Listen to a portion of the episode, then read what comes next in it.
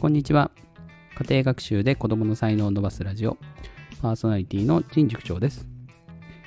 今日は、できてないことは思い切って目をつぶろうというお話です。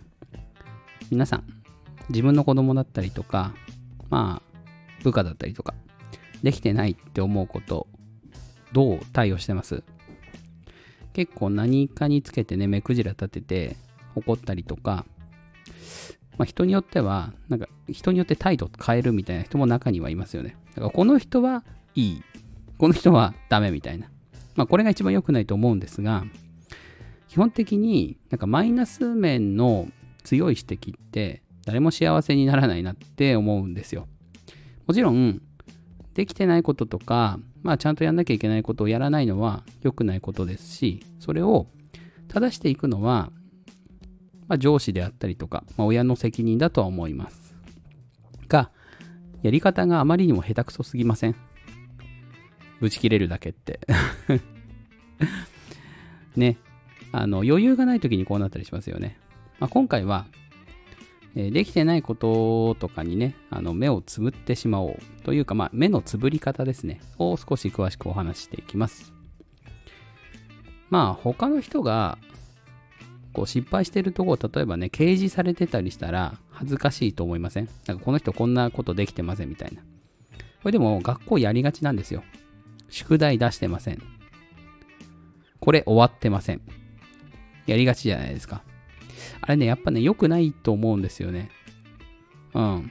まあ、これ逆にできてる子掲示していけばいいんじゃないって思うかもしれないですけどでもそれって結局そこにいない子はできてないってなるからまあ、掲示してるのと変わらない。多少マシではありますけどね。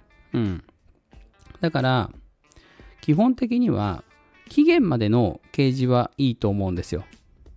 これいつまでにこれやりましょうみたいな。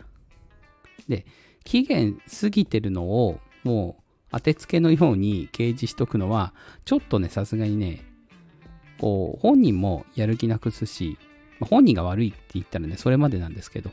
うん。でも、やらせられなかった方にも責任あると思いません？正直。特に上司。いや、ちょこちょここまめに部下の進捗状況とか確認して、えー終わらせられるようにするのが、まあ、管理っていう仕事じゃないですか。まあ、それでも終わんない子いますけどね。うん。で、それを、なんだろうな。やらないのに、いつまでです？期限の日が来ました。なんだ、まだ終わってないのか。って、これは無責任ですよね。うん。だから、期限までに何とかするようにしようっていう話なんですよ。期限を過ぎそうになったら、まあ、上司なり、親なり、なんとかするっていう。どうしようもない時もありますけどね、それでも。で、どうしようもない時はもう目つぶります。あ、こっちもできてなかったなって。諦めません？ね、死ぬわけじゃないんで。まあ、そこのね、絶対なんとかするっていう部分に関しては、もう細かく確認していくしかないかなと思います。できてないこと、苦手なこと、人間誰でもあるじゃないですか。ね。こう、みんながみんな完璧にできてたら、世の中ね、あの、スムーズに回りすぎて多分気持ち悪くなるんで、うん、できてないことっていうのは、まあ、ちょっとしたスパイスだと思って、受け止めてしまうのが一番、まあ、心も楽になるかなと。まあ、仕方ないよねって。お互い様な部分もあるよねって。それじゃダメですかね。で、まあ、逆にね、あのーきちんとできたことっていうのは認めてあげるべきだと思うんです。で、ここで結構ありがちなのが、できてないことにめちゃくちゃ目が引く人って、できてることをないがしろにしがちなんですよね。当たり前みたいになっちゃったりしません？普段、なんか仕事してて、あの、自分がね、きちんといろいろやってきて、で、まあ、それに関しては何もコメントしないけど、い一個なんか遅れたらめちゃくちゃ言ってくるみたいな。これ、上司としては最悪ですよね。どう考えても。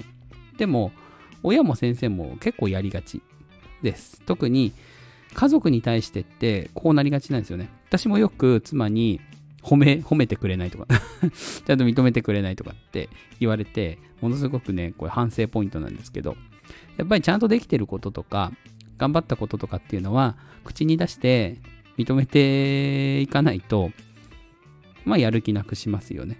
うん。これはきちんとこちらでやること。で、プラス、うまくいかないことがあれば、まあ、フォローしながら終わらせられるようにしていく。で、終わんなかった時も、うんまあ、やったことではきちんと認めて、じゃあ次はどうしようかっていう前向きな意見にできればなと思うんですよね。うん。